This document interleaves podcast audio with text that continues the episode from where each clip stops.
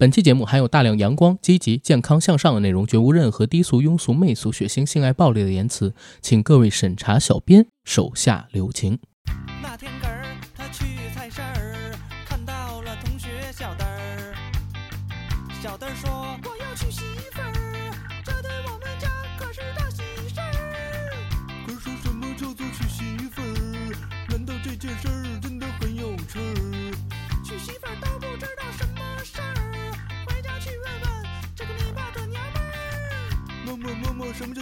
叫做娶媳妇儿？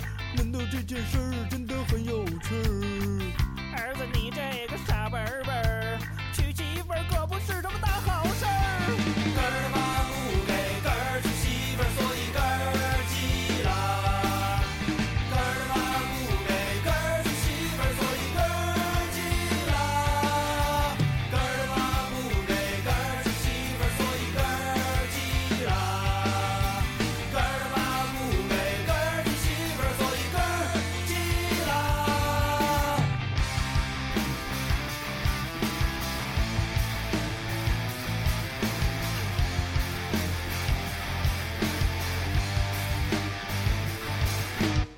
Hello，大家好，欢迎收听我们这一期的《人不为所往少年》，我是主播阿甘，我是 AD，非常高兴又在空中和大家见面儿。然后这期节目呢，其实咱们做的有点晚了，对，因为之前跟这个听众朋友们承诺一个月有一期《人不为所》系列。嗯，啊，但是呢，呃，确实上一次咱们聊《人不为所》还是什么话题，我都忘了。最近的一段时间，因为中国影视好像有点回暖的现象，然后呢，好像每一周都有那么一两部不错的电影出来，所以我们花了大量的时间给大家推荐、嗯。呃解读嗯，在映的一些热门影片。哎呀，你不用说的这么委婉。其实我讲真，我已经回应过那个在微信上边问我为什么不出《人不为所往少年》的网友，我说现在很难出《人不猥琐》，嗯。他问为啥？我说光做那种胡闹的吧，其实《人不为所》这个系列就有点无聊了，想聊点儿嗯时事，现在不敢聊。现在因为现在这个网络舆情非常难把控，对，就是舆论环境跟过去变得特别大。对大家现在对于网络上嗯和自己不同的声音容忍度变得非常低。你想，《人不为所》这个系列其实是七年前，将近八年前就是有的。那个时候真的网络环境还是什么时候？你想有什么观点，大家还是比较理性的交流的那么一个时代。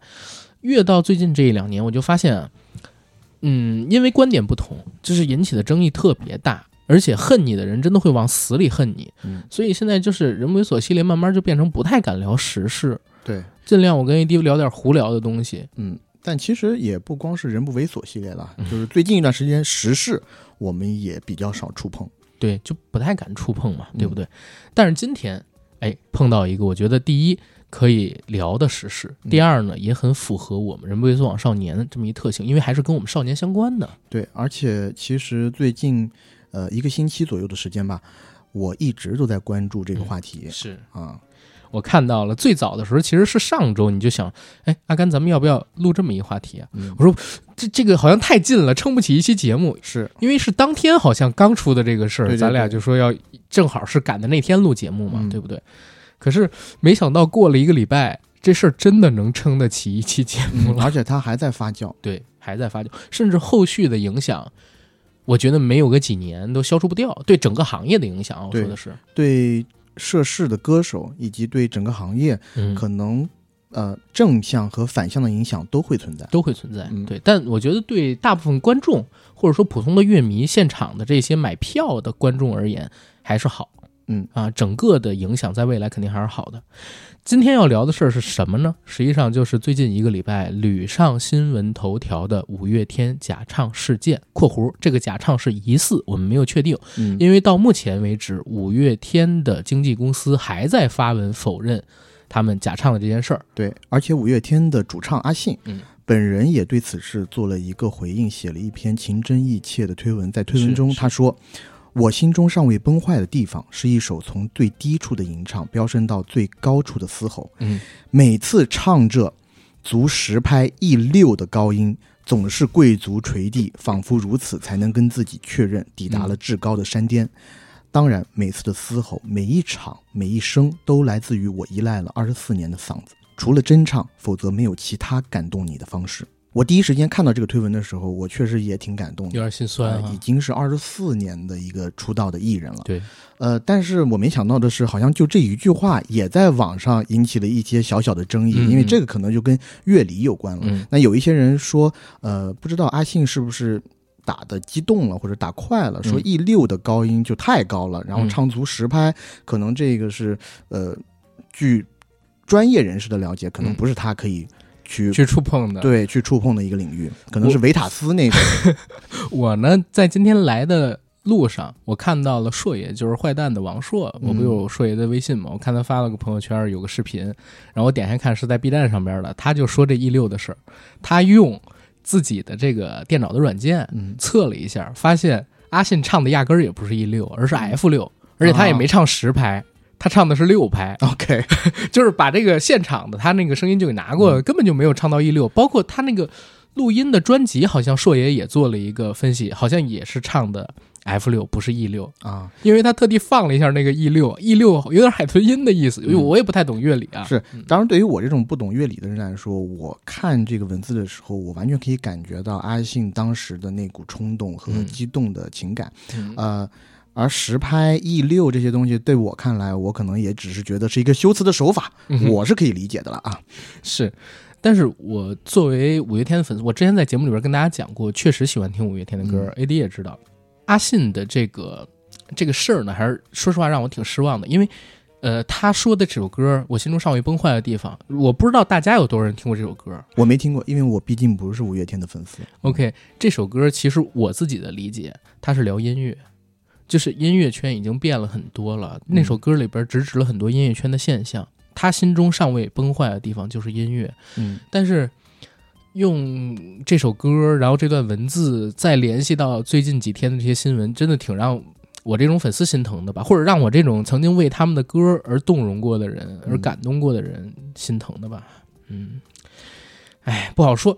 总之，我觉得可能还有人对整个事件不太了解，咱们先回溯一下整个事件，好吧？嗯，然后第一时间呢，咱们先给大家介绍一下 五月天到底是啥。啊、虽然不太用介绍啊，但是还是稍微跟大家说说，五月天呢是一支来自于中国台湾的流行摇滚乐团，成立于一九九七年的三月二十九日，由怪兽、阿信、石头、玛莎还有冠佑五名成员组成。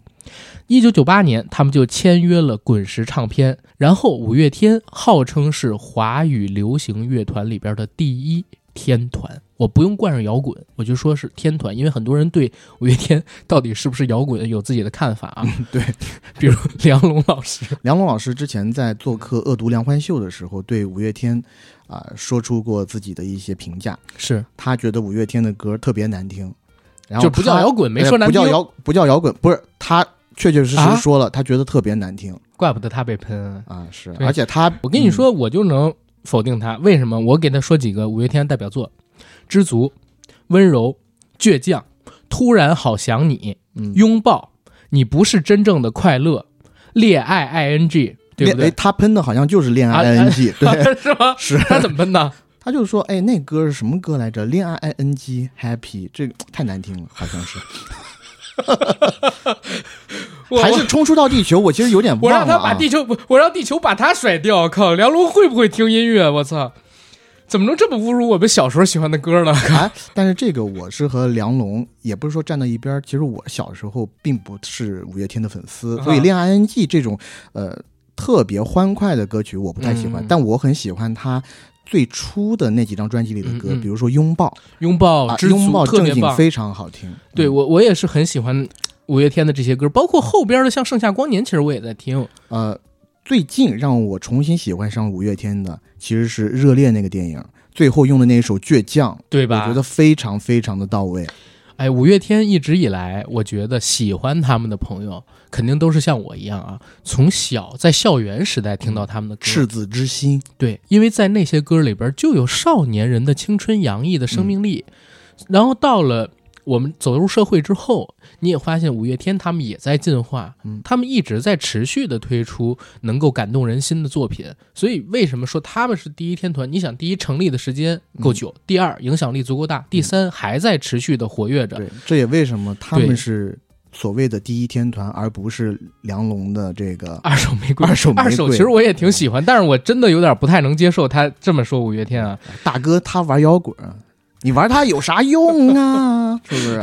硕爷做那视频就是阿信，你练一溜，你练它有啥用啊？是但是呢，我们还是要说回来，这个事件是怎么发生的？对但但是我这儿在这儿我再补一句，嗯作为五月天的粉丝啊，我一直都知道阿信的现场不是很好，嗯，真的不是很好。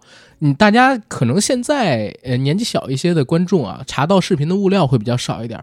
你像我跟 AD，我们都是九零初，我是他是九零，我九三嘛。嗯，我们上初高中的时候，经常会去优酷网啊搜一些歌手的歌，看现场这些视频什么的。土豆，对，那阿信就是现场，在那个年代他还比较年轻的时候，就经常会有走音之类的问题。但那个时候是就强凭他的机能给嗯冲上去嘛。其实我之前看很多他的现场视频的时候，我也发现了这个问题，就是他唱一些呃五月天最火的那几首单曲的那些飙高音的段落的时候，嗯经常飙到最顶处就会飙岔劈了。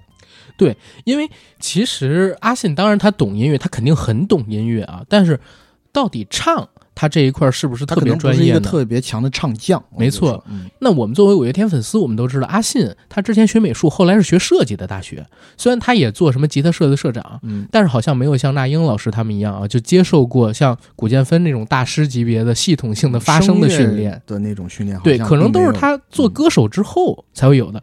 所以一直以来，我们对理性的五月天粉丝都是觉得阿信的现场可能确实没那么好，但我们喜欢他也不是因为他现场唱的特别好，对，喜欢的是他的那些歌，还有态度，还有嗯里边那些情感。创作，对，但是最近这几年，呃，我录节目之前我也跟你说，最近这几年身边有好多人，包括网上有好多人说阿信现场的功力增进的特别厉害。啊，回春了，嗓子回春，不光是嗓子回春，就是走音什么的问题，确实基本上看不太到的，就唱的特别的好。嗯，所以我那个时候我还比较纳闷儿，我说啊，阿信不会是就是这几年系统性的修炼，学了一下？对，对你比如说汪峰老师，汪峰老师前两年就上歌手之前，他就嗯去认真的又重学了一下发声，保护自己的嗓子嘛。哦，对，但是现在现在好像技能下来了啊。又回去了，啊对，，前几年他正经有一段时间就是科学的学了一下发声，就是对自己的嗓子更保护，因为他唱法太费嗓了。我就觉得阿信可能也是这样了。结果你知道，就这一礼拜我看到这个新闻，我心都要破碎了。嗯，我说啊，压根儿也不是回春，可能就是用了一些技术手段，人为的帮助他的声音，或者说现场的演唱这个这这个讲真真的是有一点点破灭在的。嗯，现在咱们来说这个事件的全过程时间线吧。这件事情最早起源是在十一月二十八号，嗯，五月天在伦敦举办演唱会，有粉丝发出假唱的质疑。哎你看，还是天团、嗯能去伦敦开演唱会吧？对，嗯，华人明星可以在西方世界开演唱会的，虽然还是卖给华人票，就是留学生什么的。对留学生群体或者是当地的华人，嗯，但是已经相当不容易了。是，嗯，在此之后，B 站 UP 主麦田农夫发布了自己利用软件进行技术分析的视频。他声称发现演唱会部分的歌曲用的是以前的录音。对，视频的名字叫做《五月天上海演唱会十二首歌真假唱鉴定》。对他通过歌迷在演唱会现场拍摄的视频进行音源分析，发现十二首流出的音源五首为假唱，对比现场真唱和假唱歌曲之间的声线。UP 主说，阿信像是从松弛的大叔慢慢回归到了紧致少年的声音，然后他将五月天在上海、北京、香港同一首歌的三个现场版本放在一起对比，发现这三条音轨几乎一模一样。这个视频我看了，起因呢，就是因为刚才你不是说在伦敦演唱会上边有人嗯在微博上发布说疑似假唱这样消息吗？当时好像也上了个热搜小头条。嗯然后我看这个叫做麦田农夫的 UP 他发的那个视频，因为伦敦演唱会刚结束，他手里边是没有这个官方的视频的，但是以前的一些演唱会，对吧？包括上海这个演唱会，他能找到。那 OK，他就比对了上海演唱会里边的音频。我看他做的那个视频，我也是很心碎。他有三个表，嗯每个表呢是那个软件里边的截图嘛，啊，或者是那个软件里边的动态捕捉。那三个表是同一首歌，然后开场的时候，他的音轨每一个表都不同，嗯就是代表他声音每一次演唱都不同。嗯但是呢，大概过了十秒、十五秒之后，三个音轨的曲线就是一模一样的了。嗯，那除非说真的就是唱出了跟 CD 一模一样，那没办法解释为什么每一场演唱会它的音轨是一点区别都没有的，除非用的是同一个音源。对他那个视频我也看了，中间就是呃，我他不是说五首为假唱嘛？嗯这五首假唱里面，假唱的比例范围还各不相同。嗯有一首歌应该是第一句话阿信是真唱，嗯，哎，到之后就开始变假唱了。对，然后有的歌呢是到副歌部分的时候，阿信变为假唱。嗯，但是我们要提前说一句，就是前提是这个 UP 主做的这个分析是准确的。准确的。我们先假定这个事对儿，，假定是准确的话，中间还有一首歌，我觉得比较离谱的，就是阿信和告五人合唱的那一首。这个是怎么离谱呢？就是那一首我肯歌，定啊。所有的嗯、就是那首歌是告五人乐团和阿嗯信穿插着来唱，爱人错过，然后所有告五人唱的段落，无论是告五人乐团内女生唱的还是男生唱的，都是真唱。嗯，但是轮到阿信唱的段落的时候，呃，反正 UP 主鉴定出来，觉得是假唱。他那句歌词，因为我听过那个歌，我肯定在几百年前就说过爱你。然后这个歌呢，我觉得开头那部分其实是不太高的，但是我嗯看了现场那个观众们录的视频，怎么好像从第一句开始，阿信就在，就反正有点对口型，然后旁边关键告五人那个女主唱，在阿信张口第一瞬间还瞟了他一眼，你知道吗？就是现场真的非常的暧昧。然后这儿也说一嘴啊，为什么十二首里边好像有五首是假唱，有一些比较低的歌，嗯，阿信确实还是真唱的，还是用自己的声音、嗯确实还是真。唱的。我我跟 AD 其实我俩有想过为什么会有这样的问题。其实阿信他们这个五月天的歌啊，跟一般歌手比起来，高音的歌真的挺多的。嗯，然后在这种演唱会，你想八场上海演唱会时间这么密集，我不知道就是大家有没有你有没有过就是在 KTV 咱们唱歌，然后唱着唱着嗓子哑皮了嗯，那样的情况，我我之前遇到过一次。我是经常，我几乎每一次去 KTV 唱到最后，只要 KTV 呃时长超过三个小时的话，我几乎都会出现这样的情况。嗯原因就是你是麦霸，我不是麦霸，我是进 KTV 呢喜欢耍宝。嗯，呃，中间有几个我的拿手好戏，啊，呃，杨坤对吧？那无所谓。然后呢，呃，阿哲、陶喆的那些歌，嗯然后庞龙，啊，两只蝴蝶，因为杨唱你是我的情人呢，呃还有呃大壮啊，这这些就是搞笑的歌，然后再加上什么信乐团那些歌是大家喜欢，全场大合唱。这也是个问题，好像所有人去唱歌。总会有一个起哄的，在 KTV 里边、来死都要爱吧，对来死都要爱吧。所以我每一次 KTV 的经验就是，只要超过三个小时，到后面可能大家都唱不动了，那我为了要呃活跃 KTV 的气氛，那只能我顶上。那顶到最后呢，那些人不唱还且罢了，他还给你点死了都要爱离歌这样的东西。唱到后边儿 又加上我，毕竟不太会用嗓，我嗯丹田啊不太会用力，嗯，所以基本上真的是用真嗓子去顶。顶。顶到后面会出现一种情况，就是高音本来你可以摸到一点儿啊，也不能完美的去复刻那些歌手的演绎。你本来可以摸到一点儿的，但是唱到后面，你真的你觉得啊，你唱第一个字的时候，你就知道后面到第五个字的时候，嗯。你顶不上去了，嗯。根本就顶不上去，而且甚至第二天你的声音也是哑的状态。是。然后我之前唱劈过一次嗓子，就是因为那天晚上好像是我们年会还是啥，以前上班的时候，然后我喝多了，然后也唱嗨了，最后唱了一首应该是《仙剑》的那个《杀破狼》。嗯，就是当时那首歌，结果不知道为什么那歌儿也不是特别高，最后反正就唱劈了。唱劈了之后，第二天嗓子就是哑的状态。我觉得他们这些歌手，如果啊你真的排的场次特别密集，又都是高歌的话，有可能会遇到这样的情况。对，而且也听过打着封闭去唱的，对吧？没错，而且又因为今年的演出市场特别的火爆嘛，对，经历了三年的疫情，那可能之前这三年，呃，好多歌手都没有去开自己的演唱会。嗯那有一些歌手出于种种原因嘛，有的是真的想回馈歌迷，嗯那有的确实在这三年里可能消耗挺大的，需要出来那个补补仓。而且今年演唱会市场好到什么地步？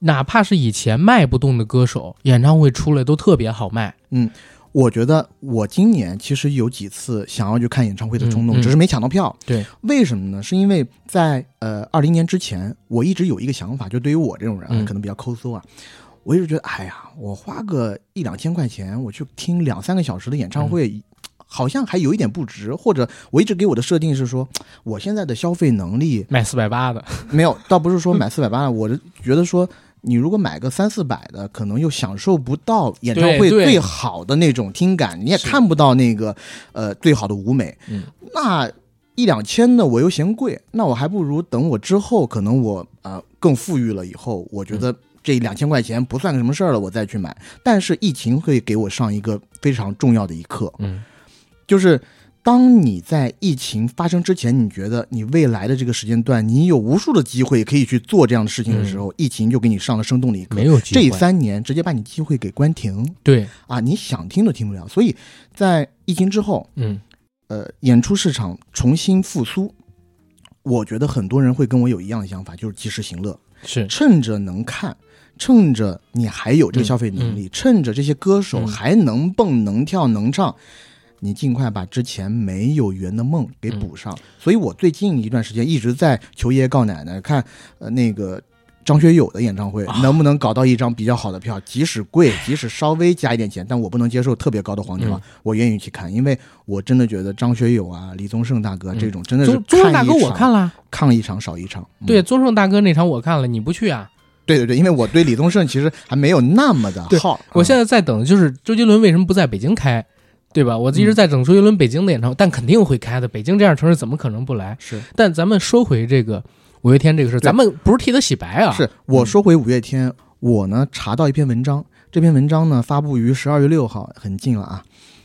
这文章里面说，南都大数据研究院这是一个专业机构啊，嗯他们的数据梳理发现，今年五月天演出强度非常的高，国内外至少安排了六十八场演唱会，嗯其中九、十、十一月更连续保持月均八场的节奏。哦，估算全年在中国内地吸金已经到达二十九点六亿元，嗯，这是总票房是吧？呃，应该是总票房，嗯，到分到他们手没那么多，肯定是。而且该研究会还留意到，这并非五月天首次遭遇质疑。今年九月，五月天西安演唱会期间，主唱阿信因在舞台吸氧登上热搜，当时就有歌迷指出，今年以嗯。当时就有歌迷指出，今年以来，五月天长期保持高密度的演出排期，且不乏高温天气下的演唱会。这支嗯五人年纪加起来快两百五十岁的乐队，如何能保证演出质量？我这儿我说一嘴，就在今年八月，我还转发了阿信的那个视频，你觉得他是劳模？因为在呃那一天，微博上出现了一个视频，是阿信手里捧着一个蓝色的氧气袋儿，嗯，他说自己身体状态不太好，要吸氧，然后保持自己在演唱会的状态。嗯如果发挥的不好，希望大家可以理解，嗯因为我们的年纪也大了。你知道，当时我听到这儿，我觉得鼻酸？有有点泪崩。我操！我说嗯啊，太敬业了，就真的当时也是上了热搜，我微博也转发，还支持。吸氧哎，上台，唱那么高的歌，那么热的天气，连唱两三个小时，结果又跟现在就是你假唱，然后可能唱个十几秒，你还要吸氧，那前面那是什么？是做戏吗？还是就，总之就有有点崩溃。嗯，对而且十一月初，还有网友在上海演唱会前夕发帖，质疑乐队成员体能如何嗯支撑十天八场的演唱会密度。对，这个我觉得确实是太高了。因为可能很多人没看过五月天的现场，五月天现场特别的燥，就是以我们的印象里边特别燥。因为你像把地球甩掉，每次到这儿的时候，阿信那个腿就跟弹簧一样，就要不停的蹦。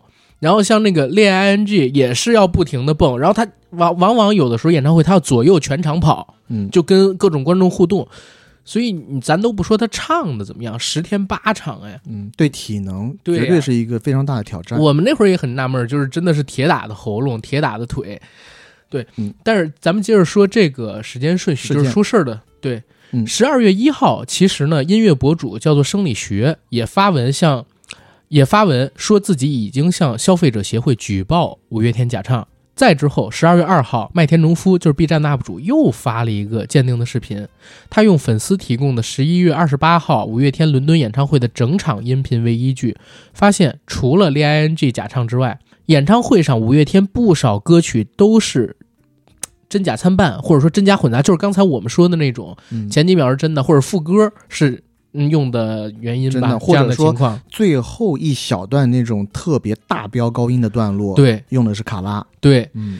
然后这个事儿呢，在十二月三号就得到了有关部门的重视，比如北京市文化市场综合执法总队回应说，会把事会把情况记录下来，根据有根据情况进行判定，如果后续涉及调查，会在官方平台公布。然后再之后呢，到了十二月三号的晚上七点，有新闻媒体记者就发布了，嗯，微文。有新闻媒体记者就在微博上边发布了文章，说他们多次致电五月天的经纪公司，然后在电话接通之后，全都在说明来意以后啊被挂断了，啊，全都被挂断了。再之后就是十二月三号，又过了几小时，晚上十一点十二分，五月天所属经纪公司相信音乐，相信音乐嘛，发布微博称全民参与，全民见证。将于北京时间十二月八日凌晨三点举行的“好好好想见到你”巴黎站演唱会将采用全程直播的方式。然后，OK，这就结束了。但是大家理解，他发这个应该是回应质疑，嗯，对吧？再之后就是巴黎演唱唱会现场大翻车，各种走音，气息不稳。对阿信也减少了大量跳跃等肢体动作。巴黎演唱会，结果现在就变成了一个梗嘛，就是嗯 E 六这个梗不就已经出来了吗？对呃，其实我在网上呢看到很多特别资深的五月天嗯粉丝、用这一场演唱会去质疑那些啊质疑五月天假唱的人，说你看我们巴黎演唱会他没有假唱呀，他即使破音也没有假唱。但是我觉得这里面有一个特别简单的，都不是悖论，是特别简单的逻辑问题，嗯就是他巴黎演唱会没假唱，也不代表。或者说根本就不能代表他之前演唱会有没有一些问题，甚至甚至作为粉丝而言啊，嗯，我觉得还有点坐实，就是以前你为什么唱的那么好前？几场唱的还算是挺稳的。对，怎么在巴黎这场就每一首歌，或者也不能说每首歌吧，嗯就大量的歌都出问题呢？嗯，其实在这个事件出现以后，我在网上也看了很多，嗯就是网友拍的五月天在演唱会上的一些呃嗯片段录像。嗯我发现，在那些录像里面，网友标上假唱这个 tag 的那个视频里头的五月天啊，呃，阿信，尤其是阿信为主吧，他的这个发声方法或者嘴型会做的特别夸张。嗯，然后在一些劲歌热舞段落的时候，跳的也会格外起劲儿。嗯。而且我不知道这是不是阿信的一个动作特点，嗯。就是他喜欢在唱一些可能要抒发力量的语句的时候，他很喜欢甩手，包括整个肢体或者上身吧，嗯。会随着他的麦做一个特别巨大的一个呃折腰的动作，俯仰俯仰的动作。我在抖音上就看到有一些网友做出那种对比视频，嗯。就是有左边可能是他呃真唱的时候，唱同样的句子，哎，他就没有那么大的动作，因为要保持气息的稳定。嗯，然后右边呢，所谓的假唱段落的时候，就好像真的是一场巨大的表演，大型的秀。是他自己的上身的肢体动作就变得特别的大，甚至在有那么一两秒的时差，就是嗯他的动作和嘴型和真正你耳朵里面听到的歌曲的字是有那么半秒一秒的差别的。没错儿。而且在巴黎演唱会的结尾，阿信还上来说话嘛，就是说，其其实也是疑似回应质疑了，毕竟能写出那么好的词啊，嗯所以还是有很好的文字功底。他说话也挺有文学性，是说感谢大家在全世界都不站在我们身边的时候，可以陪着我们站在我们的身边。那你们也要相信，当全世界不站在你们身边的时候，五月天会站在你们身边。其实这句话不结合前后文的话，就是前后事件的话，你单在一场演唱会结束，疫情又过了三年，听到阿信这么说，嗯挺感动的。对，但是结合前后文以后，就觉得啊，这句怪怪的话好像没有论点。就是他的论点好像是现在全世界都在质疑他们，嗯相信感谢你们还相信我们，嗯，对吧？但是我们会遭受全世界这种质疑吗？是，对吧？就是逻辑上还是有点不同。当然，他也可能是类比其他的事件了，说别人不相信你的时候，五月天的音乐会陪着你，对，但就是怪怪的。然后这件事儿呢，我再说一下有关部门的反馈啊。新华社消息说，上海市文旅局执法总队对此次涉嫌假唱的舆情高度重视，已经按照营业性演出管理条例要求主办方配合调查。待有关情况依法核实后，将及时回应网友的关切。然后，央视新闻又说，五月天上海演唱会的原始视频、音频目前已经移交给属地的文化市场稽查部，啊，然后有关部门呢将对这些音视频进行科学分析，调查结果会进行公开。中国演出行业协会的工作人员称，已经关注到此事，等待有关文化部门的执法结果、处理结果之后，会在官网还有公众号发出通知。这儿说一嘴啊，关于真假唱的问题，有关部门早就做过明确规定，说演艺人员啊不得出现假唱、嗯假唱、假演奏、欺骗观众的行为。出现了之后呢，会面临相关处罚。零九年的时候，咱们国家就有打击假唱的情况；二一年更是把商业场合禁止假唱写进了演出行业演艺人员从业自律管理办法里边去。然后也有律师说，如果五月天真的违反了营业性演出管理条例，极在极端情况下，甚至有可能会被吊销演出许可证，并且有可能面临禁演的风险。当然，这是极端情况下啊，嗯普通情况下应该就是罚款。所以这个事儿呢，到现在为止虽然还没有结一个定论，，对，嗯。但是你大家听我们聊这么多，看网上那么多 UP 主比对的一个视频，我觉得大家可能脑子里边已经有一个结论，嗯。现在就是等最后到底要怎么处理五月天他们这支乐队吧。虽然现在还没有定论，但是我自己其实已经有心中有一一个答案，对，但只代表我自己。心中的这个答案其实还是比较一致的，对嗯，只代表我们自己。但是作为粉丝的话，我这儿也说一嘴，如果确认他们是假唱，就是该罚就罚，但是最好是罚钱，哪怕罚多一点没关系，嗯。别吊销他们演出执照，还是还是想听他们之后的歌。对对对，对吧？而且五月天的歌曲大部分还是积极向上的，对是对。正能量的歌曲、啊，对呀。是吧？所以呃，如果被官方证实在之前的演唱会上确实存在啊、假唱的这种现象的话，那么之后只要保证不再犯，我觉得五月天还是好同志。是，嗯就是保证以后不再犯就行，挨打要站稳，赶紧把钱赔了。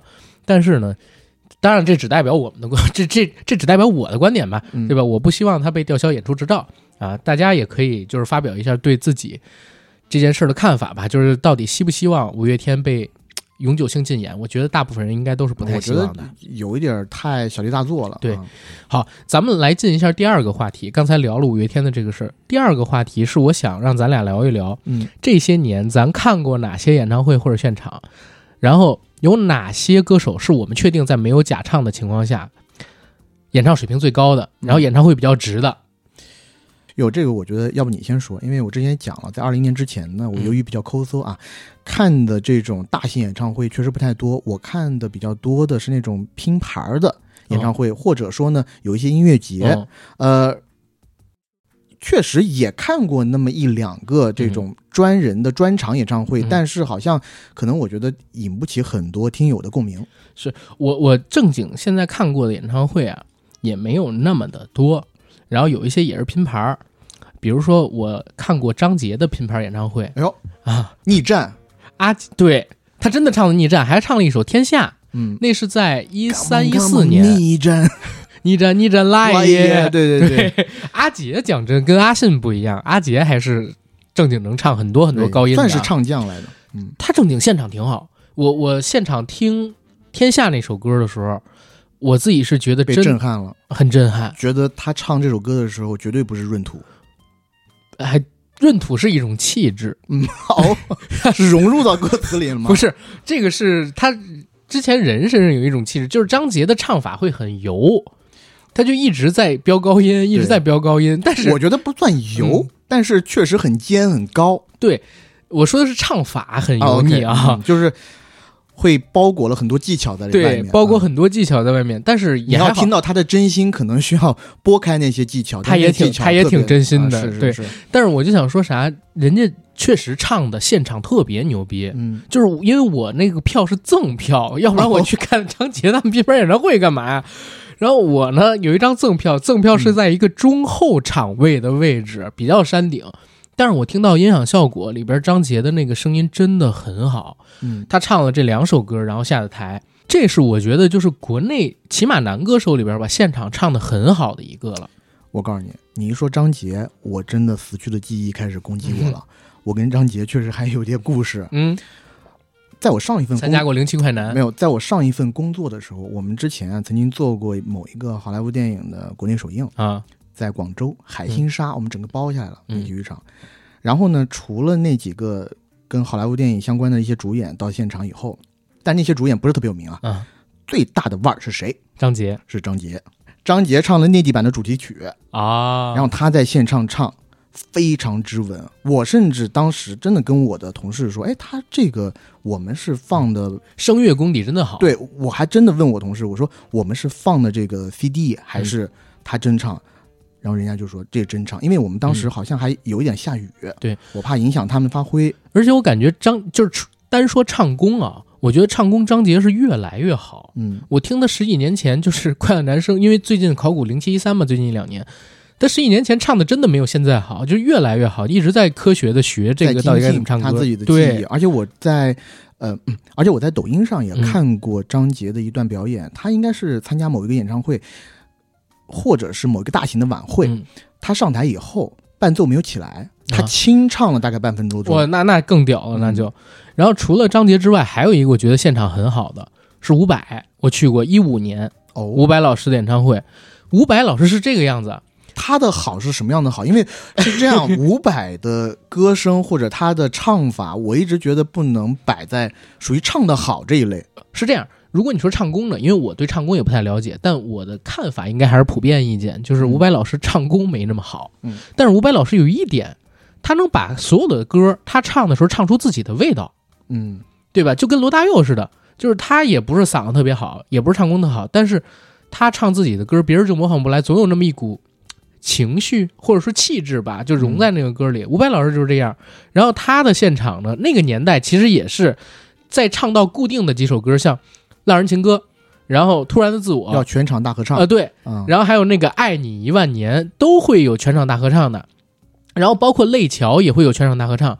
我是感觉伍佰老师他在现场唱的时候，首先非常的动情，嗯，也很用力，哪怕是在全场大合唱的那些环节，其实他也不是像现在大家说的一样，就是所有都是观众唱，他只起个头，嗯，他只是把开头或者说副歌的一些部分留给大家唱，自己还是很用力的去唱的，而且他那声音，其实你也不能说好听或者啥，但我不知道为为什么就现场特别嗨，还是你从小听的就是他唱的版本，嗯，就是得他唱才有那个味儿。对，而且哪怕他声音没有专辑里边那么好听了，不知道为啥，真的就特别嗨，他而且也不是走音，呃，对，伍佰老师在台湾那边，嗯，他是台客的代表，嗯，就他一出来就是全身充满了台的那种气息，但他的这种声音和嗓音，还有对歌曲的诠释，真的，他的歌曲你让一个用一些什么 R&B 那些唱法来唱，嗯嗯真的没有他那个味道。唱不出来。你看《世界第一等》，华哥也唱过，嗯，对吧？伍佰老师没那个也唱过，没有那感觉。对，他是有很沧桑的，甚至他的一些歌曲，在我的心中，我会给这个歌手有一个形象，是有叙事和画面感的。对，他应该就是在工地上的一个民工，甚至有的时候拿一，瓶啤酒，拿着吉他就开始唱，唱了就开始流浪。我我想到哪儿，再去每次工地上再找个工地去打工。我每次听到他的歌，我就总能想起了以前看那些老的台湾电影，嗯八九十年代那些台湾电影，然后在一个呃昏黄，然后幽暗的小酒馆里，有一个驻唱歌手在唱着这些歌。就我每次听他的歌曲，都会想到这样一个场景，是有画面跟叙事感的。是，所以这儿再说一嘴，好有好玩的事儿。我们那年呢，听到了伍佰老师一首新歌，那首歌叫《你说》，嗯，就是你说他唱完这两个字之后，你说了挨了不该挨，就是全都是观众唱。下边你说，我们就跟着唱，你尝尽了生活的苦。确实，那首歌除了到呃副歌他才唱嘛，之前他其实是没唱的。他就只唱过两两个字是吗？就开头吧，那些就只唱两个字，你说，然后就把话筒给左边儿，你说话筒给右边但是这种其实是互动性的行为，我觉得他算不上假唱啊。对，而且真的很卖力。他有一些歌像什么就要发射太空弹，宇宙无敌的太空弹。我不会唱，好多人也不会唱，真的就是他自己在全场这样唱。嗯，对，然后呃，大家现在听到的那些就是什么伍佰不用举麦之类，都是因为我我们那些歌熟，大家就想跟着一起唱嘛，对吧？已经变成一个梗了。然后再有一个是李宗盛老师，李宗盛老师全场真唱，但是我不知道我理解对不对，他的歌呢难度不太大。你比如说《寂寞难耐》，哦，寂寞难耐，寂寞难耐。寂寞难，哎，学得像，学得像。我唱李宗盛也是我的 KTV 保留曲目，是，那你那会儿不跟我去，反正李宗盛那不贵吗？李宗盛老师正经的，因为他现场《有歌之年》这个演唱会，包括李李志与情感，嗯然后还有那个那那个叫什么，呃，既然青春留不住这几场演唱会都是一样的，它不叫演唱会，它叫李宗盛作品音乐会。嗯然后他这个音乐会现场呢，真的和我以前去过的现场，也真的和我以前去过的现场会不一样。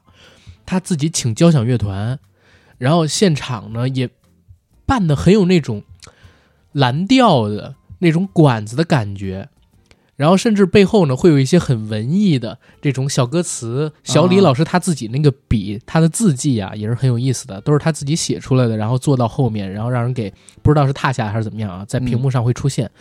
然后整个音乐会开心吗？开心，感动吗？感动。然后整体节奏也不快，所以我觉得对他的嗓子的强度要求没有那么高。嗯，然后他的歌也一样，他也没有特别高的那种高音的区域，对，没有那种特别高的音乐的呃区域。区域，就是说他的歌曲当中嗯好像也没有那种特别要求高音的。没错，，有一两首吧，但是真的不多。嗯，所以我听他的演唱会，我就是特别感动。你去听他的演唱会嗯是在听故事，对就是这一生的故事。听这一个男人从二十岁到六十岁在想什么？对对，那就不跟唱功、唱法这些细枝末节、流于表面的东西分开了。是分开了，分开了。而且他说是唱，但我一直觉得李宗盛老师跟这个崔健老师，他都是大陆跟中国台湾说唱代表人物，李宗盛还好，但是开玩笑崔健的说唱我确实真的是。有一点。之前我一呃，尤其像什么混子这种的歌曲，嗯我在现场也有幸聆听过。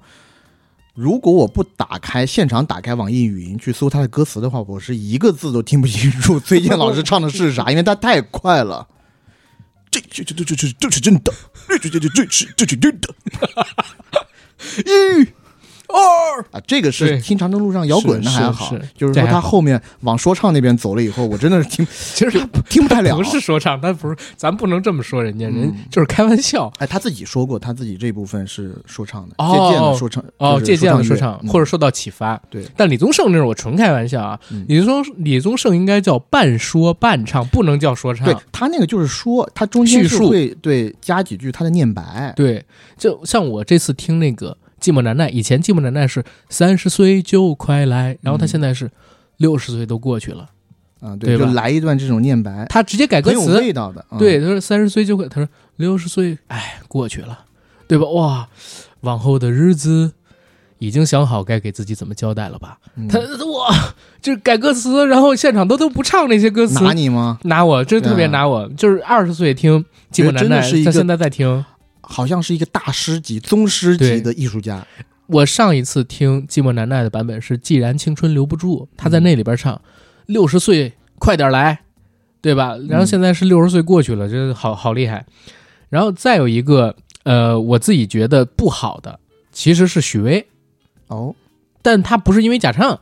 嗯我去看许巍是因为我看了一个音乐节，就是一六还是一七年的长阳音乐节，他压轴，他压轴，嗯但是他一直不上台，现场的观众等了他大概是二三十分钟吧，然后他请了一个打鼓打得特别好的一老外嗯，给他打鼓，然后那个老外非常拼命，你知道吗？因为到后边中间十分钟是换这个乐队嘛，然后大家收拾好东西之后，因为他人不来，现场观众就已经开始有噪声了，然后这老外就打了十分钟的鼓，啊，给大家加 intro，就是做那个效果，然后给他办，呃，就是嗯，相当于是场间节目。嗯，对然后打这十分钟鼓打的还特别特别的快，打巨牛逼，所以现场就也也有欢呼。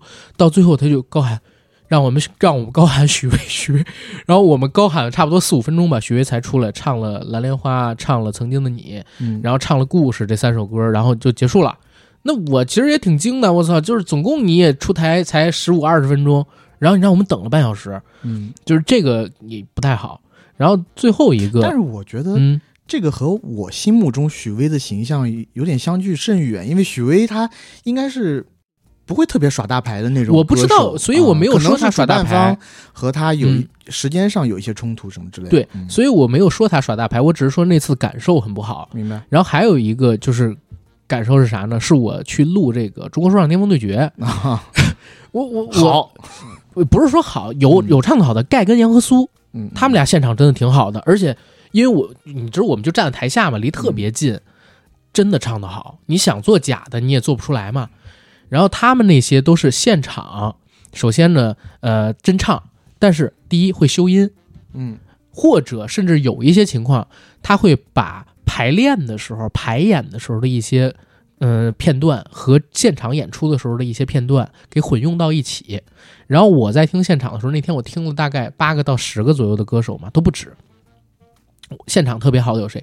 首先，中国说唱巅峰对决，你不管你对这些歌手的评价怎么样，对这节目评价怎么样，他请来的这些歌手确实是国内的 hiphop 歌手里现场最好的那一批了。嗯，就是现场表现唱功可能最好的那一批了，不不说歌怎么样，就是现场。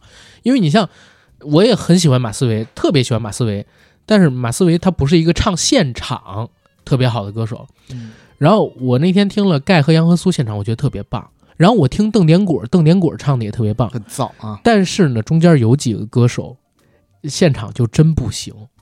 我说的真不行在哪儿？是第一，他那副歌呢，你你你听着不好听；第二，是你听他的这个快嘴，你听不清念词。法老一上去，嗯，不管现在有什么争议啊，每他每一个字儿每一个词我们听的都特别清楚，虽然也是快嘴。然后那天给我最大失望的是谁？一个是阿信，嗯，一个是詹文婷。哦，詹文婷反而让你失望詹文婷现场各种走音，啊。像这种台湾艺人，可能这一段时间没有嗯太出这种、呃大的综艺节目，可能确实曝光量也低啊。对，然后信的话好像是那天喝多了，嗯，所以就也是各种走音。信的嗓子我。其实好长时间以来，我看了各种各样的报道啦、嗯视频啊也好，他就是不行了。就是你老是唱那些死了都要爱、离歌那些东西，他自己现在也顶不上去了。我觉得还是生活习惯的问题。是信我不知道信抽不抽烟，大概率不抽烟，但是他喝酒喝太狠了对他就是捂多了。我觉得年龄这个东西你没办法骗人，就是你的脸你可以去打一些塑胶的东对西，打一些呃生长因子啊什么的，但你的声带你很难真的回到你年轻的时候。对他生活习惯太不好了，就是这个岁数，但是这个岁数还能这么唱，我觉得已经挺已经算很不错非常非常牛逼了。对，大概就是这么几个歌手吧。嗯然后你看看你的，我呢，其实也有几个例子啊，嗯但是我的感受呢，都是那种幻灭型。呃，我二零一五年去看了一场演唱会，这场演唱会呢，我觉得很有意思，嗯，它叫老炮儿演唱会。哦，冯小刚那个，对，他这个呢，其实是管虎那个电影的宣传当中的一、一个环节。跨，年。然后他好像不是跨啊，年，不是跨年，金马奖当天，呃，在十一月份，在那个工体，对，然后我去看了。这场演唱会上都有谁呢？那摇滚老炮嘛，你离不开那些摇滚人，嗯。崔健啊，嗯。首当其冲啊，首屈一指吧，不是首当其冲。呃，黑豹就张琪做主唱的黑豹，嗯，嗯。唐朝，我其实是奔着唐朝去的，对，丁武，但我先问一嘴，唐朝那天是不是那就是塌幻灭，啊，那就是幻面，来继续。就是完完全全的幻面。呃，然后就是几个演员啊，有李易峰啊、吴亦凡这两个大劣迹啊，现在，然后呢，白举纲，还有冯小刚。冯小刚在当天其实是我的惊喜，嗯。因为整场演唱会听下来，我其实最喜欢的就是冯小刚在上面唱《爱的代价》。嗯，他坐在一个椅子上，然后应该是捞仔给他伴奏吧，弹吉他，弹吉他给他伴奏。他唱《爱的代价》的时候，虽然他唱的歌肯定不能和专业歌手相比，对。但走音没有走那么大，对。但真的很有感情。他唱《爱的代价》特别有故事感，那个版本我听了，他其实音调是不准的，而且冯小刚那个嗓子也不是特别好，但不知道为啥，他就是有故事，情感，对。就是一个让你觉得阅尽千帆的一个中年人或者嗯。中老年人吧，对。往那儿一坐。跟你诉诉说他前半生的这个故事，然后你嗯听着听着就真的能听进去，就嗯有一点可以被他的情绪带着走，然后泪湿眼眶那种。对，然后我说幻灭是什么呢？主要就是在唐朝这儿。虽然吧，我唐朝当然也最喜欢的也是他首张专辑，他后面像什么演绎呀、甚至后面有就是他的专辑封面是火车的那个嗯呃封面，我都不太喜欢哈。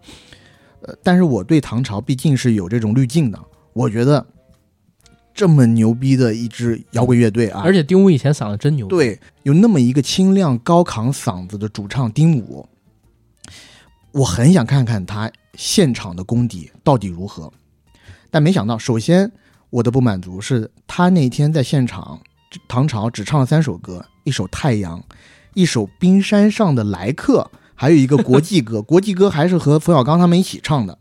嗯，第一首《太阳》出来的时候，唱到副歌部分的时候，我就真的幻灭了。因为副歌部分，大家熟悉唐朝乐队的人都知道，《太阳》这首歌副歌就是“太阳你在哪里”，就这这首歌嘛。嗯，但丁武唱到那个太阳的时候，你明显感觉给我一种什么感觉呢？就是他已经顶不到那么高的高音了。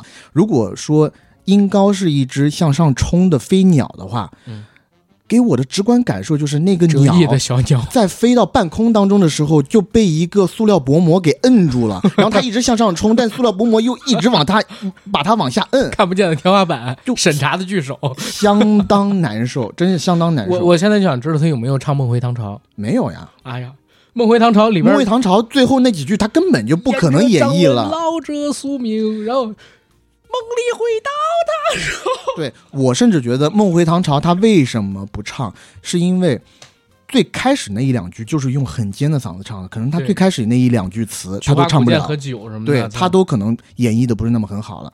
然后到国际歌的时候，你知道，唐朝乐队的国际歌，嗯其实在我们小时候也是特别特别有代表性的一首这样的红色歌曲对。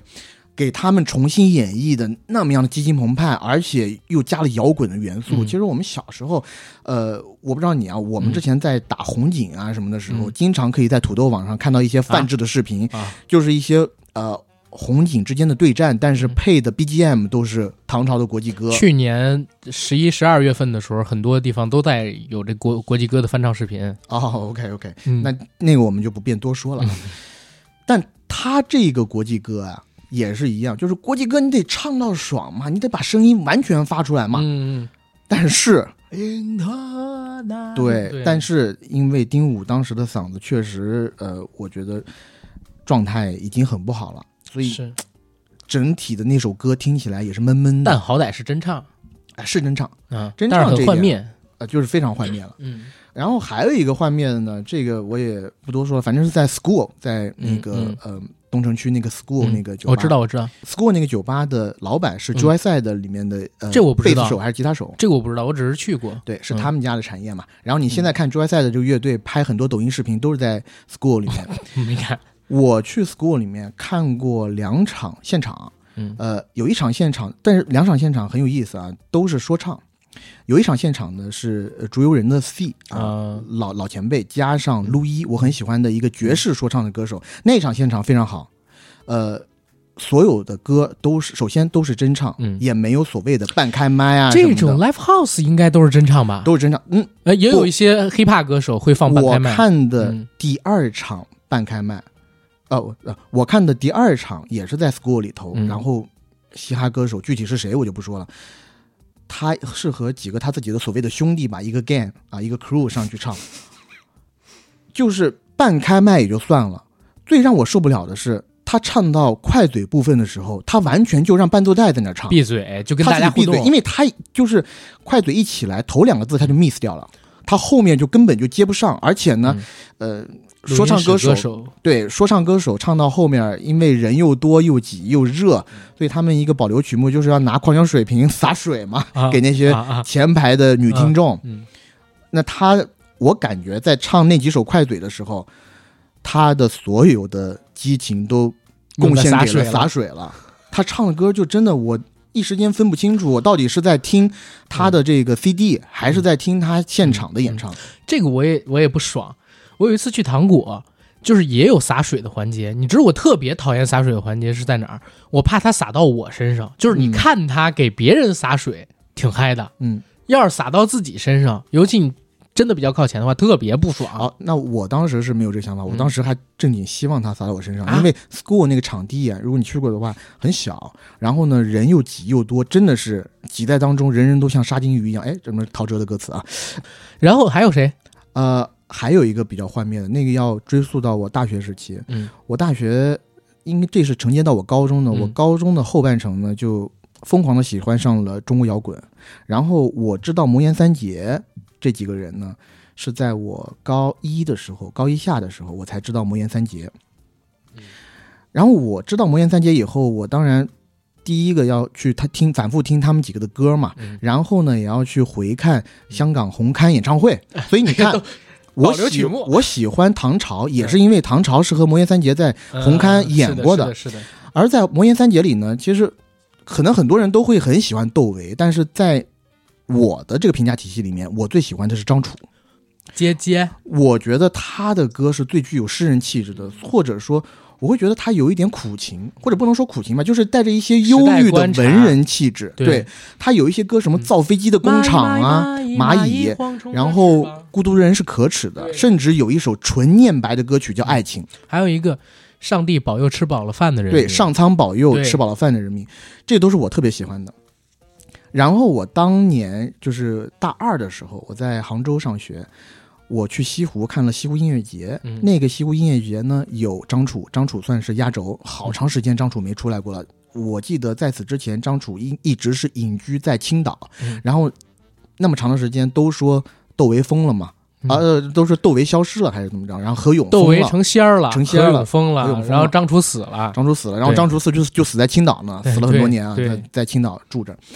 最近张楚又出来了，跟那个王源合作了《你我的姐姐》那主题曲《姐姐》。啊我知道，我看了，当时应该是，反正是我有了一些经济能力以后，我买的第一个音乐节的票，嗯然后去看了张楚的这个现场。嗯但是确实有有幻灭，因为嗯我的想象当中还是红刊时代的张楚，还是 CD 里面的张楚，就是他的嗓子也不能说大嗓子，嗯他嗓嗓子是天生的沙哑，但是你至少是有少年气。嗯，哇！但是当张楚真正上台的时候嗯，他唱了蚂蚁蚂蚁蚂蚁，然后唱了姐姐。呃，我我 sorry，我忘记了有没有唱姐姐啊？因为好像姐姐那首歌他不轻易唱，嗯但我清楚的记得应该是有呃蚂蚁蚂蚁，还有孤独的人是可耻的。嗯，当他第一句话唱出来的时候，给我一个感觉，那上面的好像不是我心目中的张楚，那完全就是个小老头嗯站在上头。他也确实是个小老头。对，就是嗓音非常的沙哑，然后呃，唱到高亢段落的时候，或者说唱到副歌段落的时候，嗯确实有一些觉得心有余而力不足的感觉。对，嗯，张楚这个没办法，我跟你讲，这个没办法。你看过有一个纪录片叫《纸飞机》吗？没有，就是那个纪录片是，呃我是我忘记是不是叫《纸飞机》了，我大概率确认是《纸飞机》啊。那个纪录片是我零九年的时候，我给你嗯看一下我和张楚的合影。你你那会儿怎么长得比现在还老啊？因为我穿了 polo 衫啊，而且好黑啊！而且衣领还翻起了。衣领好像一个中年的包工头。对，零九年的时候，当时不是应该是奋斗时候火吧，所以大街小巷上都穿 polo 衫，学那个 朱亚文跟那个那佟大为是吗？而且男人的 polo 衫衣领一定是要翻起的啊，我们当时都叫衣领勃起，呃，绝对是要充血的，这才有面儿呢。你这张照片太可怕了，而且你那个发型好成熟。是是是，我当时我我我之前头发就是很比较长，还喜欢嗯做一些那种呃，OK OK，像我现在这发型似的。呃呃，但但但说回去，那个叫做《纸飞机》的纪录片吧，是跟着九十年代的中国的一些摇滚乐队，然后去拍摄的。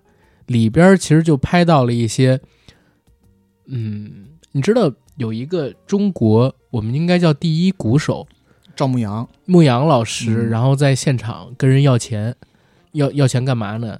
去买一些东西，嗯，嗯，就就就就拍的一些吸食的东西，对，那个纪录片儿那个纪录片里边其实讲了很多这些东西，嗯几乎出场的每一个乐队里边都有一两个人碰这些东西。当然，现在可能都都已经戒了，或者说怎么样了吧，对不对？但是这些摇滚乐队为什么崩塌的那么快，然后到了中年之后为什么状态下的那么快，我觉得跟这是有关系的。但是这就不多提了，这是其他一个话题。嗯，延伸一下，如果明星真唱，但是现场很车祸，可以接受吗？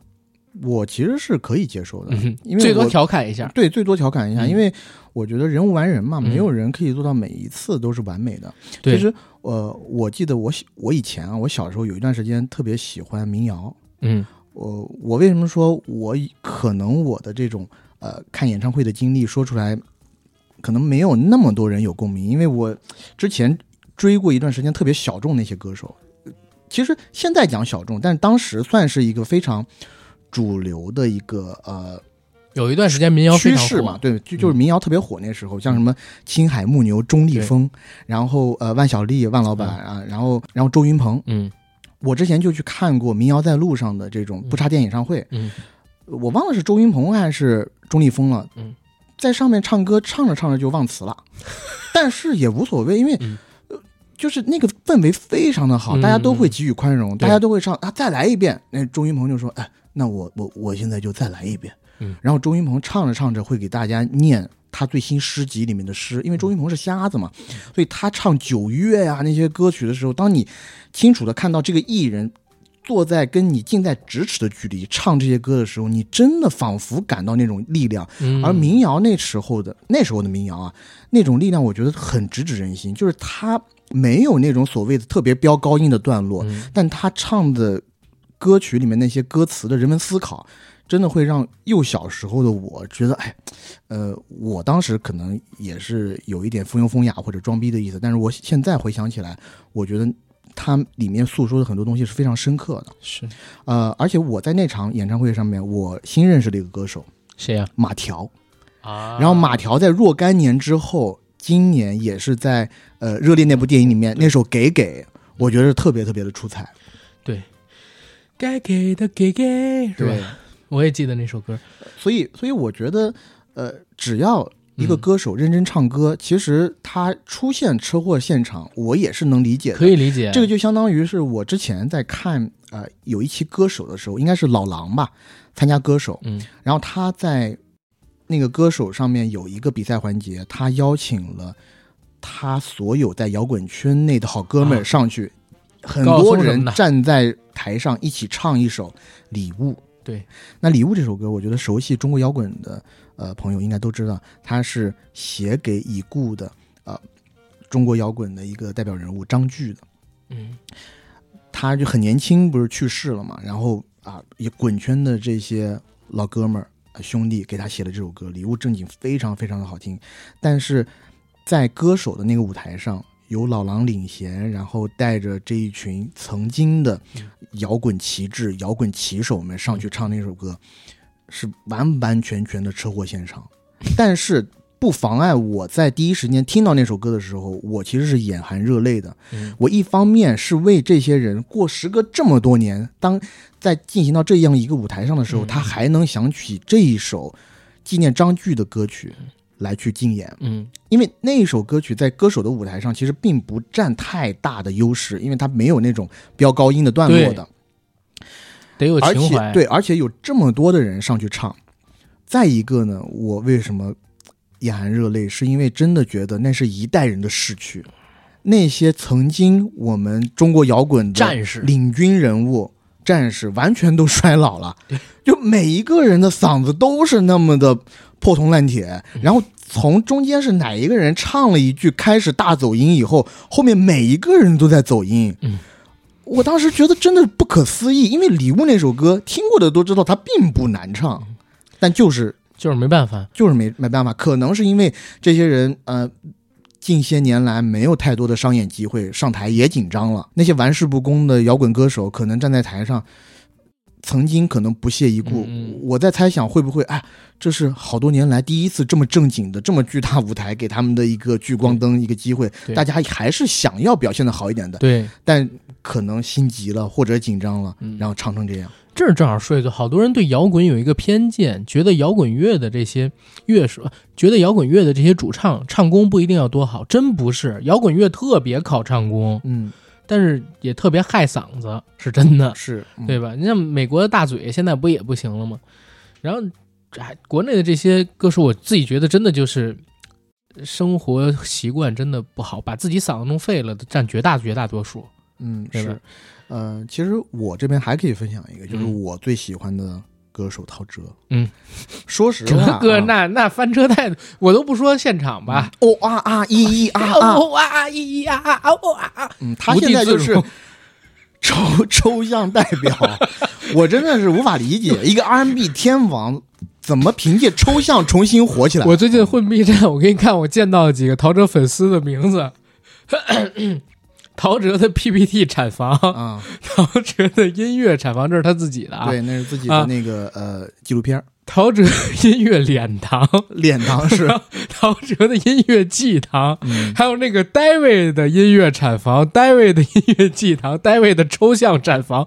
我这几天见到这么多，然后他而且特别有意思，他们的头像就俩头像，一个是当然蓝砖那张封面啦，嗯。对吧？最多的，蓝砖最近是应该是发行了二十六年了。对然后还有一个就是陶喆在发布会现场道歉，PPT 啊现场那个白色背景，然后梳着一个很很 low 的发型的那么一个一脸歉疚的照片做头像。是因为我觉得可能很多陶喆的资深歌迷都跟我一样，就是在漫漫的岁月长河当中，已经对陶喆的现场表演或者说他嗓子机能的倒退已经不嗯抱有任何希望了。对呃，这也是为什么在今年，其实我们看到陶喆参加了很多拼盘的演唱会，嗯。虽然有一些演唱会或者说有一些音乐节吧，我觉得陶喆过去是自降身价的，我觉得他应该有一场自己个人的大型演唱会，在工体或者在梅赛德斯奔驰奔驰中心，对吧？对呀、他够格，但是他嗯，可能也是为了笼络人气吧，或者也是想试试水，嗯毕竟这么长时间没有在内地市场出现了。今年不开，明年演唱会市场可能没这么好。啊今年其实之前开了几场，嗯但呃没有我想象的那么大。嗯而且呢，因为我是陶喆粉丝这个事情呢，我周围的所有朋友都知道，所以导致啊，一旦陶喆去参加了某一个这种音乐节，就会有人给我发截图，就说：“哎，你这个音乐节去吗？哎你那个音乐节去吗？”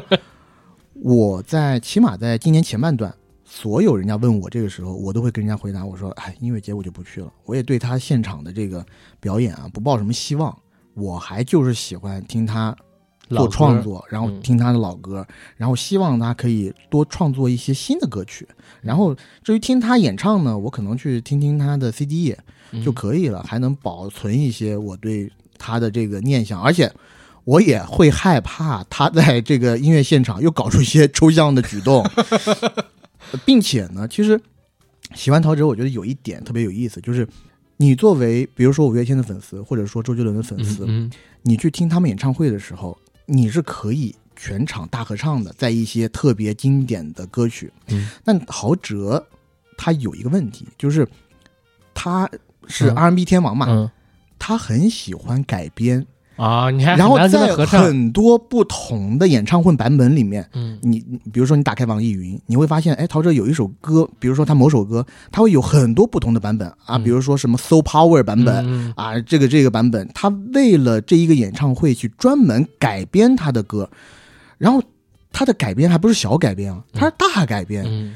然后你有的时候他在唱第一句的时候，你想要去跟他一起合唱，但发现哎，怎么听到的歌曲跟我在这个专辑里面听到的不一样啊？你连跟都跟不上，而且他那个转音一转起来，你又不知道他什么时候结束，就感觉确实稍微有点难受。人家不写歌，你还不让人做编曲啊，对不对？对对对，但是他经常做老歌新编什么之类的事儿。陶喆以前正经是唱歌大神，唱功很好的，是唱功非常好，但是呢，我也是看了很多特别专业的音乐博主去点评陶喆的唱歌。其实他在很长的时间以来，也是一个用自己的机能，机能去顶的。嗯，他其实他唱歌的技巧也不是特别好，或者发声方法也不是特别好，所以他的这个呃嗓音啊，从一零年之后有一个急速的下坠期，嗯就倒嗓特别厉害。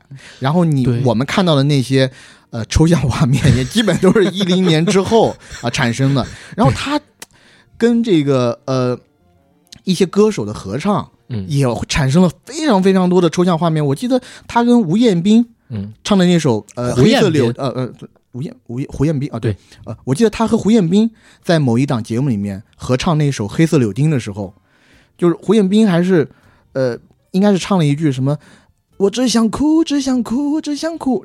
唱了这首歌以后，然后陶喆马上跟着即兴的对着胡彦斌唱：“胡彦斌，你让我哭，你让我哭。”我就我当时听到这首歌的时候，我想嗯干嘛呢？为什么要这样 他？让胡彦斌哭啊！接不住，就是不是？他说胡彦斌，你让我哭，啊，嗨，我我接不住。我说啊，你自己的歌曲《黑子柳丁》这么经典的名曲，你们俩应该可以再造一个经典，但没想到再造了一个抽象。他 玩儿嘛。我一直觉得戴维是一个很有趣的人，对对对。他确实是一个喜剧人。是，所以呃，虽然啊你看我讲这么多他抽象的例子，然后但都是真唱。对真唱，就是在这个最近的五月天风波出来之后，其实抖音上面还出了不少陶喆的二创，嗯，放的这些视频啊，无一例外全是他车祸现场和他抽象的例子，但是底下会写上一行字，就是这样，陶喆还是真唱。我即使唱成这个鬼样子了，我也要真唱。OK，呃，这这是你刚才说的那个，呃，所谓的现场车祸的例子。我给你讲一个我见过最离谱的一个车祸的例子是谁？有一歌手叫五月，你知道吗？武艺，你知道吗？我记得以前是快男什么的出来的是吧？一一年快男，嗯武艺当年呢，在我们全家人面前都有一个失误的地方，就是那一年他在唱那个那个那个，应该是中秋节，然后湖南台做的一个晚会，他唱巫启贤的《团圆》。嗯，然后巫启贤那个团圆是全世界心相连，呃，用爱围一个大圈圈，梦就算再遥远，心里有家就会团圆，哎对不对？但是你刚刚那一句“在遥远”有点成龙那意思。再遥远，对这是成龙。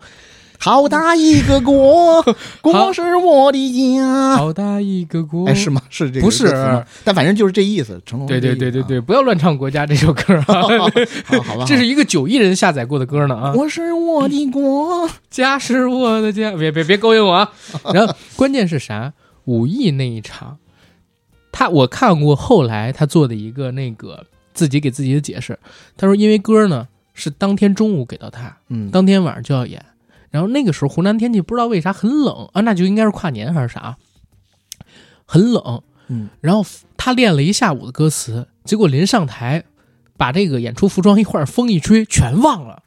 但是 但是音乐已经响了，怎么办？嗯武艺就自己编歌词。你比如说，他那个歌词写的是，呃，梦可以很遥远，呃，狂风暴雨都不改变。然后他就一直在唱，梦可以很遥远，全世界都走一遍，全世界很遥远，一起配一个大圈圈。梦可以很遥远，全世界全程都在这么唱。那也是 freestyle，也也挺强的。但你最离谱的是啥？我们小时候因为看那个，他现场是有字幕的啊，电视播出完全出是有字幕，不一样，跟字幕完全不一样。然后是是个直播是吗？直播，然后他全程在湖边，你知道吧？然后当天我就已经在在刷百度贴吧了，嗯，然后贴吧里边大家都在骂他，你知道吧？但是哪怕那个样子，人家也也也是真唱，也是真唱。而且湖南台还挺屌的，湖南台那会儿也居然是让大家真唱，在这种演唱会现场啊，没没有做备用的准备。现在有一些聪明的会做备用准备，嗯，就是比如说现，当然如果现场唱的差的话，就直接插对假音频是吗？但是有一个问题，武艺这个呢，确实湖南台也来不及准备，因为他是上台突然忘词，嗯，全程都忘了，对，这也很难那啥。但这样就是人也真唱吧，最多会成为梗，嗯但绝对不会成为一个被人骂、被人抨击的点。嗯对不对？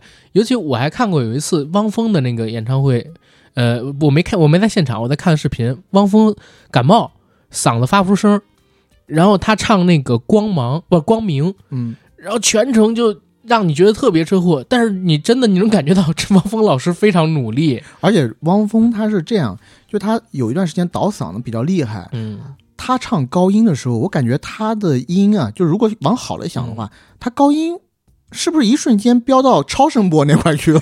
太高了，因为他唱高音的时候，因为太高了以后，他高音那段直接就消失了，你听不着。对，发不出来，也对，实在是唱不上去，发不出来。如果有一九九九九，十八五百，对，没了就。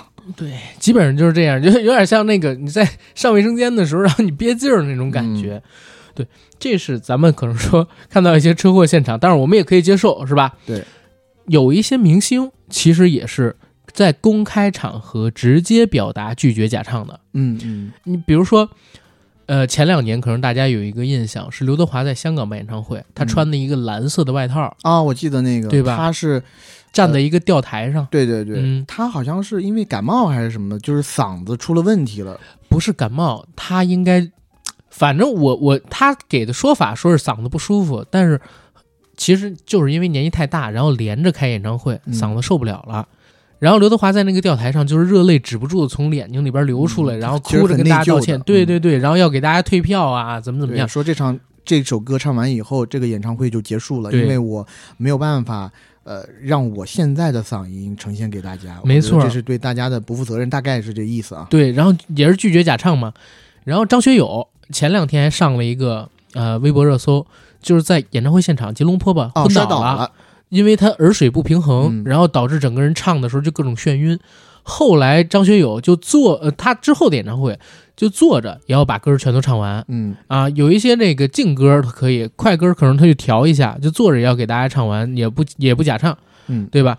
然后呢，还有一个是啥？就是张学友最近一次出来，他说自己唱要唱到七十岁，不管怎么样都要唱下去。虽然自己现在年纪大了，我还有八年的时间 可以去买 买买到他的一张。然后他现场劈了个叉，嗯然后他现场劈了个叉，然后站起来说：“我还我还唱得动，对吧？”然后还有一个是，哎，真真的，一说就是四大天王啊，郭富城。嗯郭富城前两天被人质疑说，为什么对你爱不完那么慢？其实那个对你爱不完的版本，他在《创造营二零一九》里边也唱了，是他零四年变调过的，本来就是慢版的《对你爱不完》。嗯。然后今年呢，郭富城在新加坡的云顶演唱会，直接来了一个空中劈叉落地，嗯，就是腿劈着叉落地，然后在不接住外力的情况下，靠双腿的力量又让自己站起来、滑起来，就是 这这这种级别的天王，人家已经五十七岁了，今年，对郭富城，虽然我一直觉得他的那个歌技嗯，不太行，对。但是他的敬业精神和他跳舞的强度，我确实非常的佩服。尤其他每一次演唱会必唱的那个唱这歌，唱这歌，唱这歌，对，这什么什么号令八方那个，然后他到最后是要把、个，呃、嗯。一只腿举起来，然后用右手拉住右腿弯曲对，呃，就是那个摆摆那个造型嘛，亮相那样的造型。对对，有一个像神龙摆尾，但我忘了，我忘了这个造型是《巴拉巴拉樱之花》呀，还是不是？应该是唱这歌，因为或者是像《动起来》这样的歌曲。动起来反而是没有动起来，因为我印象没错的话，就是那个樱花不是樱花是很可爱的那些，但是最后那个结尾啊，樱花那个结尾就是哒哒哒哒哒哒哒，然后然后最后那结尾是哇。这样一声，嗯然后他要做一个 pose 造型，有的时候是他要被这个伴舞给背起来，然后在啊那个他的背上做一个定腿的造型，有的时候好像我我印象当中好像也是这个搬腿，对搬腿的这个动作。作，对搬腿的那个动作，但是确实很敬业了啊。再说一嘴，那个韩红老师，她其实在今年上十三幺的时候，因为十三幺是她正式回应有关于捐款这件事儿，嗯我我特地去看了那个视频，然后正好是拍到他去给演唱会做彩排。然后现场演唱会做彩排的时候，有一些他的团队里边工作人员给他做了电音，电音就是加垫儿的那个意思啊。嗯韩红就说不要电音，因为你们这些技术人员可以通过手段让歌手减轻他的负担，甚至唱不上去的也能唱上去。但是作为歌手本人来说，非常的不应该，因为你吃的是这碗饭，你被称之为职业歌手，你不可以唱不下来。你如果唱不下来，你就不要开演唱会了，就在家里待着就好了。当然，他这种什么唱不下来就不要开演唱会这个东西，只代表他个人的观点，因为嗯有人开演唱会是为了跟自己喜喜欢自己还有自己喜欢的这歌迷分享，嗯对不对？但是他说的这个话呢，前边儿我还是挺认同的，前半截儿。嗯。啊，就是你唱不下来，你可以换别的歌，对。对不对？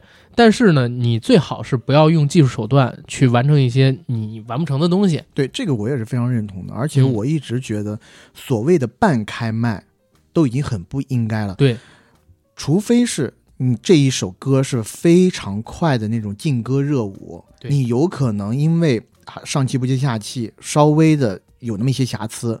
除此之外，如果唱慢歌什么的，你也要半开麦，嗯，我觉得这就非常非常之不应该。是这样，跟大家解释一下什么叫半开麦，可能有人知道，有人还不知道啊。半开麦呢，就是指在歌手现场演唱歌曲的时候，有他的原声，同时呢还放了一条音轨，这条音轨呢是他提前录好的啊这首歌的音轨，然后这首已经提前录制好的歌的音轨呢，可能声音会放的比较大，甚至在某种情况下会压过歌手现场演唱的这个声音，这样可以规避掉很多有可能会出现的错误，嗯甚至忘词之类的。所以半开麦、半开麦这种情况其实一直都存在，但用的最多的，或者说可能会被人比较理解的，往往都是有大量的舞蹈动作的男团、女团，嗯，因为他们在跳舞的时候真的很难保证自己的气息很稳。而且说实话，我去看男团、女团的表演，嗯大部分还真的是看他的肢体对，就视觉表现力，队形。对，就好像也不是纯为了听歌，所以这种情况在他们那里边是比较容易被理解的。但是你你比如说这次阿信如果坐实，他就不单是半开麦加电音的问题了嘛，嗯对不对？嗯就是这样的情况，他以纯唱，嗯，然后让我们这些人喜欢他的，作为这种歌手，我倒是觉得有点不应该。对，没错，咱们再说回刚才那个拒绝假唱的这些歌手，还有一个，那个我觉得是最打脸的，是郑钧。我看到那个了，就是对吧？他和刘云去参加某一场节目，呃，元宵喜乐会，嗯，呃，湖南卫视的，两个人手拉着手嗯。从舞台中央走出来，嗯，刘云还在唱，但是郑钧完全不唱，他把手是放下的，要么。这也是说郑钧军哥嗯。真是牛逼，他还是保持着摇滚人这个范儿，这件事儿呢，当场打脸。当时是有陈浩民夫妇，嗯。然后李佳航夫妇，还有另外一对夫妇，我忘了是啥了，跟郑钧他们一起出来唱，好像是小拜年，不是小拜年啊，是反正一首这个什么夫妻回娘家类似这种歌，因为刘云本身也是湖南人嘛，嗯。然后他们在唱这首歌的时候呢，所有人都是对嘴型，嗯郑钧就把手这么垂着，当然他也站在刘云旁边，就是一脸无奈的表情，站在刘云旁边。他就不唱，但是呢，声音还能听到对郑钧的声音，对，所以就直接相当于公开了。告诉你这就是假唱。对啊，而我郑钧我是不会唱的。但这件事儿当时出来之后，网上全是骂郑钧的，哦，就是说你这个是对不起人家其他几个为这首歌服务的人。当时真的有这个新闻的，嗯，但是你这么说也可以理解，就是批评郑钧的人他们的想法，对对吧？呃，批评郑钧的人可能觉得这个节目是一个整体啊，大家都为了这个整体去做努力，你一个人这么出挑啊。是，但是呢，我这在这点上我还是站郑钧的，因为他嗯毕竟是个音乐是人。你可以说其他几个人不是音乐人出身，他对这一方面不那么挑剔，但是作为音乐人，他要保持一个自己的操守。对。嗯，好那最后一个话题，咱们聊一聊，但我还要说一个假唱，这个是我小时候看见过最大的一个假唱的谁呀？环节，呃，08或者呀是零八奥运会那个假唱，那个没，那个应该是在某个直播，对吧？他们不是直播，那就是全程直播呀。啊，对 我就是说全程直播呀。嗯然后那么多歌手站在太庙还是呃天坛前面，啊，你说的不是奥运会现，不是开幕礼现，不是现场，不是开幕历险，啊就是有某一场我我知道他们唱那《北京欢迎你》，唱《北京欢迎你》嗯，那么多明星，嗯没有一个人是真唱。然后他的视角有全角，呃，他的，然后他的视角有远景嗯啊，所有人都在画面里面，也有呃 close up，也也有近景，嗯给这些明星单人的特写。然后有一两个明星，比如说陈羽凡，嗯呃呃，有一两个明星，比如说胡海泉什么的。嗯他整个就唱错了，唱错以后，对。嘴停下来，但是他的歌词还在滚动，而且有一些歌手，不在，嗯，他们的声音居然还有，对，就非常的扯，就是但但这种国家晚会嗯，我觉得嗯可能要算是例外吧。对我后来看到那个有人解释这个事儿，说太庙那边因为现场有风，嗯，然后收音就收的不是很好，所以一开始就决定要用这个原声带，嗯，就是现场只是对口型，因为这个东西是要放全国还是全世界什么播出的，播出，嗯、所以就是这种情况。这儿正好就聊到第四个话题了。嗯咱们第四个话题也是最后一个话题，为什么会有这么多假唱？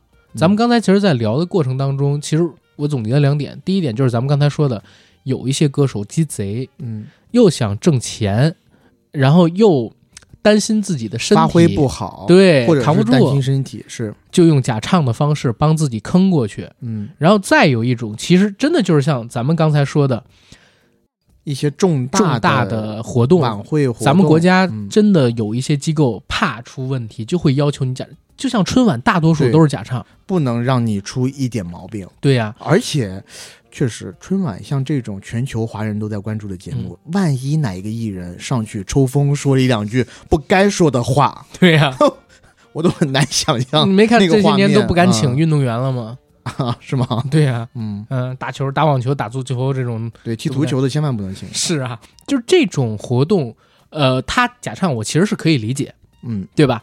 但是你歌手自己的商演假唱，我自己还是真的很难接受。然后再有一种假唱的情况，呃，其实是啥呢？其实这个东西也不是歌手自己想假唱。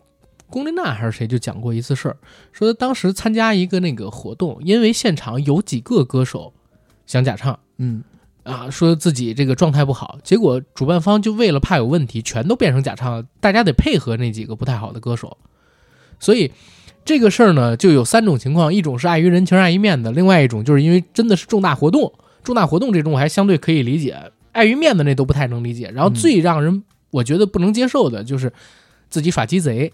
然后，如果这次五月天坐实，那他可能就是第，就是我们刚才说的鸡贼那一种。呃，或者说，呃，也可能不是艺人自己吧。你知道，艺人，尤其又是像五月天这么大一个天团，他的经纪公司、他的艺人团队，有太多的人，无数的人，可能都会给他意见。但咱们就说五月天的经纪公司叫啥？相信音乐，嗯，这个这经纪你会觉得很讽刺不是这音乐公司就是五月天的呀，啊，是。对吧？但是就是说啊，就是他周围的人会很嗯。会很多人给他各种各样不同的意见，那有可能艺人在呃参与其中的时候会被一些意见所裹挟。是。嗯。我其实我自己如果看演唱会，最不喜欢遇到几种情况。一种首先是耍大牌、延迟开场啊，你知道我最讨厌遇到情况是什么吗？就是坐你旁边，因为阿甘去看演唱会或者是去看这种晚会，他有一个特别不好的毛病，就是他一旦听到他自己喜欢的歌曲，他要全程唱，然后就会变成那种情况。我来看这个演唱会，我是要听。你听我的演唱会嘛？听这个歌手唱，但是啊阿甘的声音确实太大了，而且他不光要唱，还会动，还会跳，就是旁若无人那种。所以，嗯，对我希望如如果有机会，不要坐你旁边。好 OK，、啊但是我我看演唱会最讨最讨厌几种情况，一种就是有点耍大牌，啊，就是延迟开场，然后提早结束，也没有安可环节。啊然后再有一个呢，就是刚才说这种假唱，还有第三一个是啥？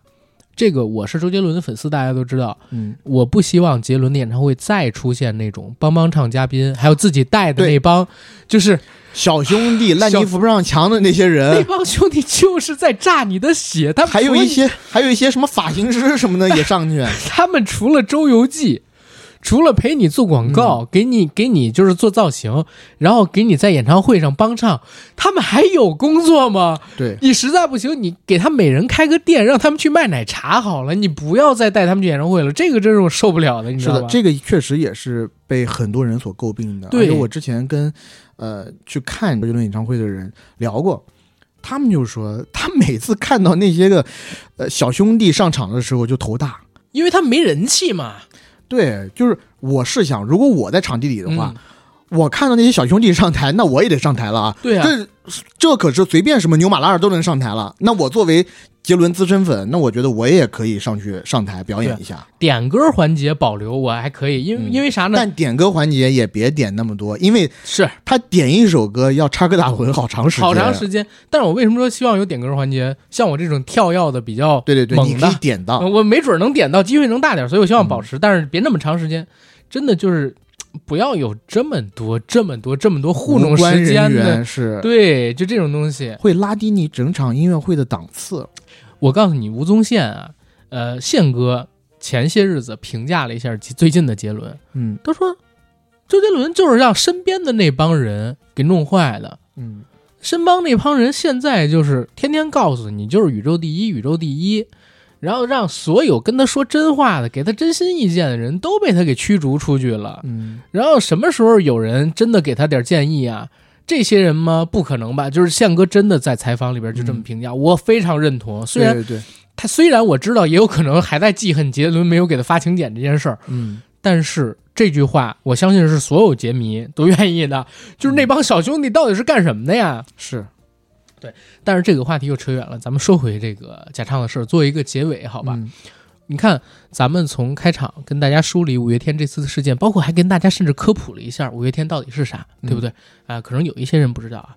然后聊到后面我们自己经历的真唱的车祸现场，嗯，然后我们看过的一些可能没有那么好的疑似假唱的现场，然后我们发表了一些对假唱的看法。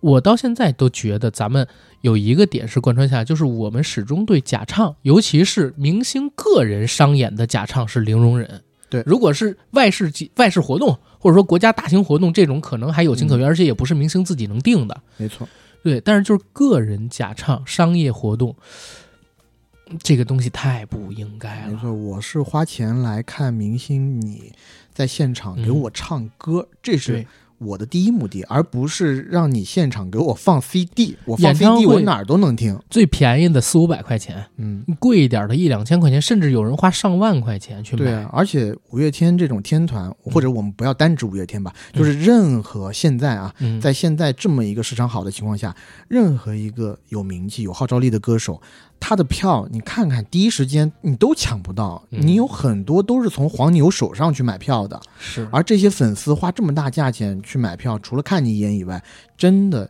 想近距离的听你唱他们心中最喜欢的那些歌曲。嗯而如果在这个时候，你给人家放的是 CD 的话，对，那别人会作何感想？